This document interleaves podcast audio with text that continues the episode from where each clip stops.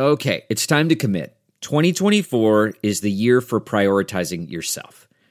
Begin your new smile journey with Byte, and you could start seeing results in just two to three weeks. Just order your at home impression kit today for only $14.95 at Byte.com. Byte clear liners are doctor directed and delivered to your door. Treatment costs thousands less than braces, plus, they offer financing options, accept eligible insurance, and you could pay with your HSA, FSA. Get 80% off your impression kit when you use code WONDERY at Byte.com. That's B Y T E dot com. Start your confidence journey today with Byte. Good morning trend With Big Party began and Molly. on channel 94.1. sort of become a popular New Year's tradition for a lot of people to try doing dry January. After all of the gluttony of the holidays, you decide to take a little hiatus from drinking. Uh, I guess Americans are drinking more now than they did when prohibition was enacted. Seems like this is uh, every year they report it's getting more and more, doesn't it? But wine's down a little bit, so we still drink a lot. But looks like the ladies and the wino, because it wasn't Wine's going up and going up. It's taken a Wine's bit of a going dip. down. Millennials are more into like hard seltzer cocktails, that kind of thing. Um, but still, even though the wine numbers are down, drinking is up. So, Yeah. like when the late 1910s, like just before they banned the sale and manufacture of alcohol, people were drinking about two gallons of alcohol a year. We're up to 2.3 gallons now. So everybody's doing fine. White Claw's kicking butt. Uh, vodka Yay! is still the number one spirit, and Tito's passed Smirnoff Did it really? as the top selling uh, distilled spirit. that so kind of surprises the me. vodka wars. I want to try Japanese whiskey. That's uh, up. That's supposed to be really good. Is it Japanese really? whiskey. Yeah, Ooh, that's like the that. hot new thing. Japanese whiskey is supposed to be a big market. Can, can Um, you get that anywhere? I'm assuming yeah. yes. Okay, Yes, all right. I yeah. You could up. probably go to like a spirit world. I mean, you'd probably Okay. need to go someplace that has a bigger selection, but yeah. Um, Tito's, that doesn't surprise me. A lot more people are being gluten sensitive, Well, you know, and Smirnoff Tito's. is Smirnoff is gluten free too. Oh, is it really? Yeah, the difference is the price. Um, okay. so, you know, it's a huge price difference. That's why I was kind of surprised on that because I figured uh, people would go cheaper when it comes to just. Vodka. But we still probably drink too much. Oh, we yes. do. Oh, That's yes. the big number is that more Americans are drinking themselves uh, to sort of being very sick. Alcohol related deaths, illnesses have more than doubled over the last two decades. We are drinking a lot and there's no sign of us slowing down. Why you think? That's the thing that they're all trying to pinpoint. If it's something to do with the idea of um, people aging into this, but uh, at least 16 years old rose by more than um, like a, a bunch, like a third, and then most of the uh, the um, fatalities were in middle aged men. Okay. But women are starting to close the gap. Yay! On So- drinking too much? Yes. Yeah, drinking too much. Apparently, middle aged guys, that's the big target audience. But All right. last, uh, today is a big moment. The House is expected to send articles of impeachment over to the Senate. They're going to vote on uh, finding out who's going to be the quote managers. Those are like the Congress people who will prosecute the articles charging the president with the abuse of power and obstruction of Congress. So today begins the beginning of the uh, impeachment trial process, which could last weeks, months. This feels like it's been going on for months. It's and been months going on and for months. This is like the new season. Oh my god! Next season on Netflix. It's going to be crazy. Wow. Uh, there is a new uh, device that alerts parents uh, when a diaper is dirty. I just, it's called a nose, I thought. I, all right, I saw that. I think that's a great idea. Right? I it's mean, called Lumi.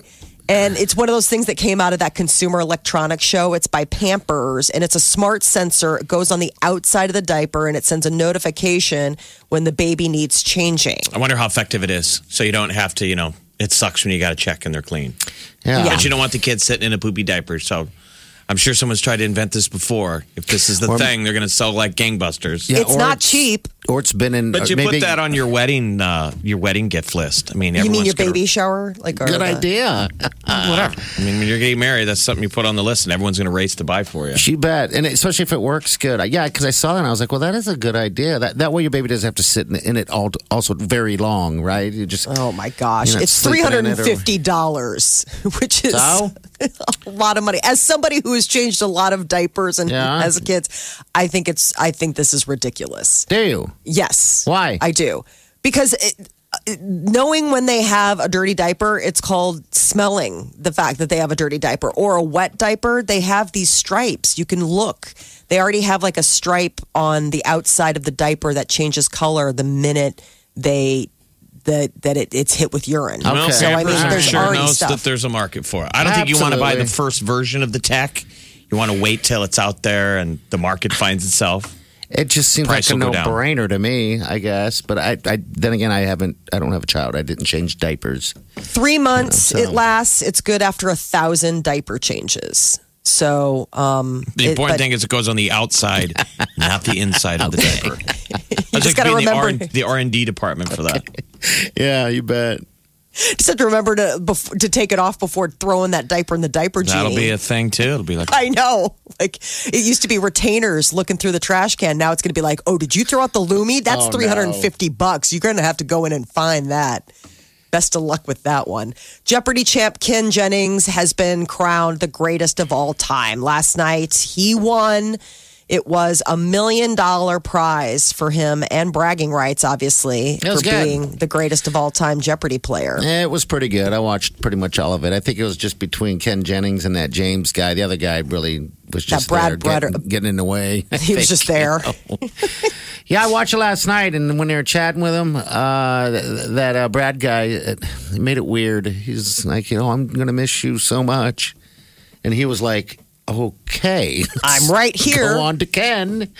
Yeah, it got weird to me, but yeah. So congratulations to Ken. Everything what everybody wanted. What do they call him? Goat. greatest Yes. of all Of time. Yeah. So ridiculous. So Jennings has won Jeopardy more than any other contestant, 74 games in 2004 alone. So I just don't know how they know so much. They're just so damn smart. Do you ever get any of the answers right? No, Jeff, So like you don't play at home. No, I sit and listen and try to, but it's rare that I get anything. I just don't retain that kind of information because some of that stuff on you know it's Jeopardy. It's Oh, so last- out there. You're like, how would you? Last week they had a whole category on dams, like like like Hoover Dam. I mean, yeah. How much? How would you even think to know any of that stuff? And it was like really rare. Like there's this small dam in Kentucky, and he's like bleep buzzing in. I'm like BS. No way. No But one knows if it's this in stuff. your wheelhouse of the stuff that you're into, I think that's what they it's do. totally doable because remember, there's always a big hint in the in the question. You're right. And so there are times that you can't believe none of the three people. Most of the time, you can't get anything that they are nailing, and then sometimes hiding in plain sight, you're like, none of them are gonna buzz. that And, must Tre- be and it. Trebek always does that. He'll kind of laugh, like, "Wow, you guys didn't see that one." They must have some type of, uh, you know, they, they must all fill out something and, and they pick all those categories according to each particular person. And somehow it's got to be even on some level. Um, but yeah, anyway, it was good. It's very good. This is The Big Party Morning Show. on Channel 94.1. You're listening to the Big Party Morning Show on Channel 94.1. I think the grossest story of the day is where the lady who ordered diapers from Amazon, you guys see this? oh, disgusting. this? They came back. As they delivered them, uh, she didn't realize when she got them that they had already been used. Now, how could that happen? Though? gross. What she did is this: she bought you not used diapers, diapers that were returned. I guess you know how sometimes when you buy things on Amazon, it'll be like used or new. It's a different price. So that's kind of what happened. So apparently somebody returned. Who would return it Some a with a turd in it? Ick. That's what I'm saying. Is it accurate or is it a disgruntled employee?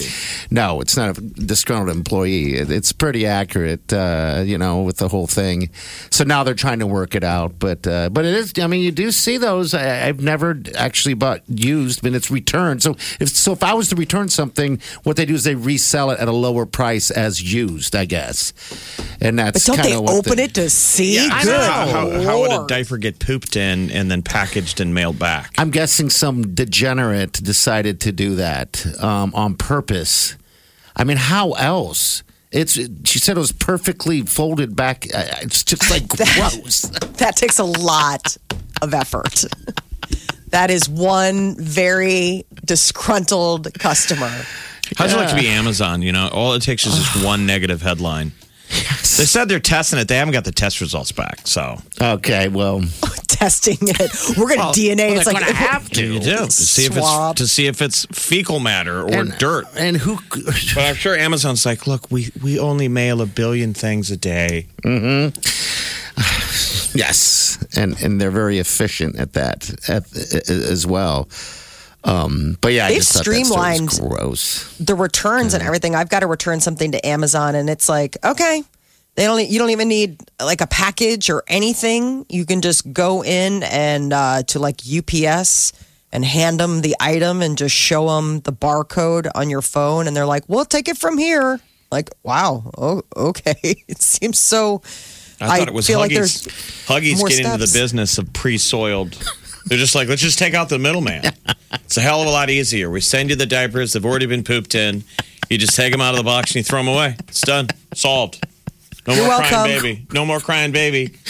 Solved that. Crushing it.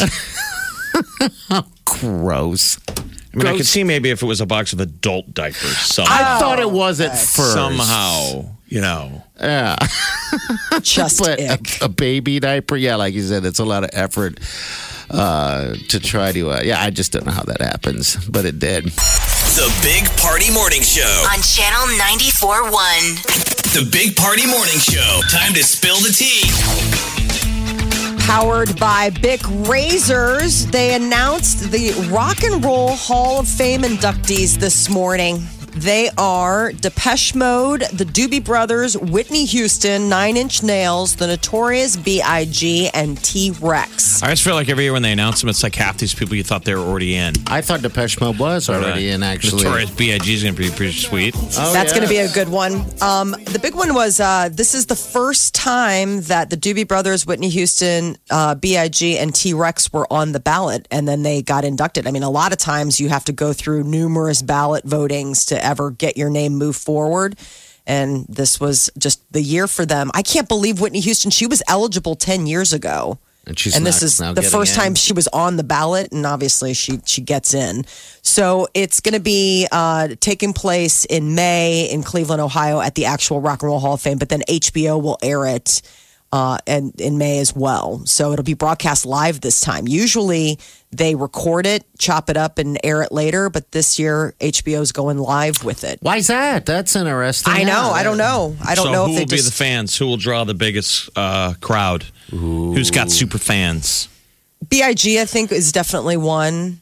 Why are you leaving out the Notorious? Why can't? Why is he just B.I.G.? The Notorious Big. She ain't no super fan. That's why. B.I.G. Big. The abbreviated B.I.G. yeah, we got uh, Whitney Houston's probably going to draw, draw I think huge, Doobie so. Brothers. Rock and Roll Oh, Hall of Fame yeah. traditionally was rock artists. So you think Doobie Brothers might have a bunch of uh, fans? Kiss got in a couple years ago, and everybody in the crowd was a Kiss fan. Depeche the next best Mode, thing was wow. who um, inducts them, right? Like you get to pick the big artists. That's the other big draw is that they pick somebody that you're like, ooh, that person is bestowing the fan. honor. So you're going to get picked to do uh, B.I.G. I'm probably going to be picked to do Depeche Mode. They'll be Oh, like, okay. we hear you're a super fan. That or Nine Inch Nails. Those are the two I was like, yay. Well, and then we, we've got some deceased artists. So a big part of the Rock and Roll Hall of Fame traditionally was to get bands that have broken up to reunite for one last performance. Mm-hmm. So a lot of times these people are just old. They're still alive, but they're old. Yeah. Um, you know, Whitney's not with us, Notorious B.I.G., so you got to get someone to perform for them, not just the announcer. Then you do the live performance of like three or four of your hits. Okay. So who should be Whitney? Jeez, Who man. should be uh, Notorious B.I.G.? I don't know Well, and why. with Whitney, it's Ariana, really- Ariana Grande just popped in my head for some reason. For Whitney, for some stupid reason, I don't know why. She's got that voice vocal range, probably. I mean, the sad reality with Whitney Houston is a lot of times if, you know, that artist is gone, their children step up Mm-hmm. to accept. And, you know, her daughter died in just the last couple of years as well. So it's honestly, it's like who accepts for Whitney Houston?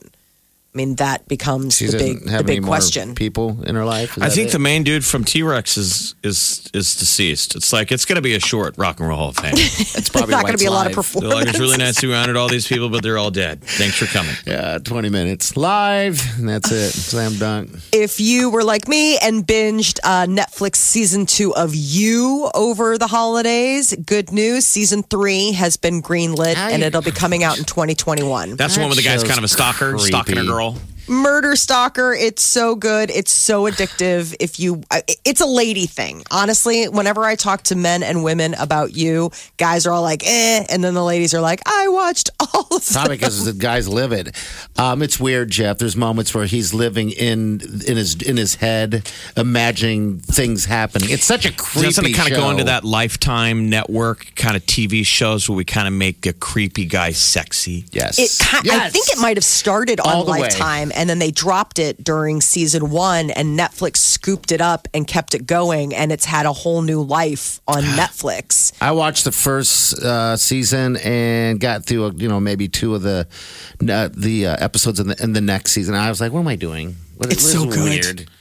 Um, so good. it's it's women crushing on a guy who's a stalker, murdering psychopath, right? Uh-huh. Yes. And Yes. says stuff like "I wolf you." Oh, that was in this season. That Instead of saying I love you, they said I wolf you. That was their like little inside, I you know. wolf you. Uh-huh. Okay. Isn't it James- weird? James- it's- dude, you want you want to particularly be stalked, right? No, I don't find him attractive at all. Sure you I, do. I I don't actually. He's not my type. Um, Mm-hmm. but I do find the show very addictive for some reason. Uh, late late show host James Corden has made a New New Year's resolution that uh, is sort of strange to hear from a man. Usually, you would hear this from a lady, but apparently, it's he wants to give up wearing Spanx. Oh my gosh, really? Yeah, he I wears Spanx. under his suit for the show. And he did an interview. He was having a conversation with RuPaul and the marvelous Mrs. Maisel actor, that Rachel Brosnahan. And they were all sharing their, you know, like beauty turmoils, playing their parts. Uh, Rachel Brosnahan has to wear a corset to do Ms. Maisel. And she said two of her Sure. ribs have kind of fused together. And then RuPaul, having done drag for so long, I mean, he's like, you would not believe the rigging that goes on underneath those outfits. And, then James Corden's like, I wear. Spanx. Exactly. Isn't it kind of more mainstream? Like, there's probably other celebrities, dudes out there wearing Spanx. I'm guessing so. Now this It's is just new it's, to uh, me. Isn't that what uh, Kim Kardashian makes? Bo- uh, what, what do you call the generic term? Body shaping, where it's That's what it is. stuff is. in. Shapewear. It's, it's shapewear. I just learned this on New Year's Eve that guys wear Spanx because someone told me they were wearing Spanx and it was a man, and I was like, "Oh, that's interesting. Too much information for me." I found out that they're hot. They are. They don't know, breathe, really. Um, yeah, they're- you're, I mean, the, the happiest part of the night is when you're taking off Spanx after the event. Oh, really? That is Okay. like the most liberating part of the evening. You're like, I can breathe. Um, did you see the clip of. Chelsea, uh, Chelsea Handler running on the beach? No. In, in Kim Kardashian's nude shapewear. So, like, Chelsea Handler's hilarious and obviously super brave. She's wearing it and running, you know, and I think that's Kim Kardashian's brand. Molly, did you ever wear shapewear in the Oh, past? absolutely. I, I mean, in the past, present, future, Now. yes, oh, So it's you a have it now? staple. Oh, absolutely. Okay. I mean, and when you have a really big event, you double spank it. oh boy. You spank and then you double spank, and Already you're said- not already drinking, used to eating, or double breathing spank. anything. Party always double spanked before a date, Oh, just so we didn't go up there with a loaded handgun. yeah. So James Corden wants to his New Year's He resolution is says- to wear it less. At least once, at least once, do the show without wearing Spanx under his suit. And RuPaul asked, Well, we know?" He's like, "Are you kidding me? It'll be my first Instagram story. I will be shouting that from the rooftops. I will be able to breathe." This is the Big Party Morning Show. on Channel 94.1.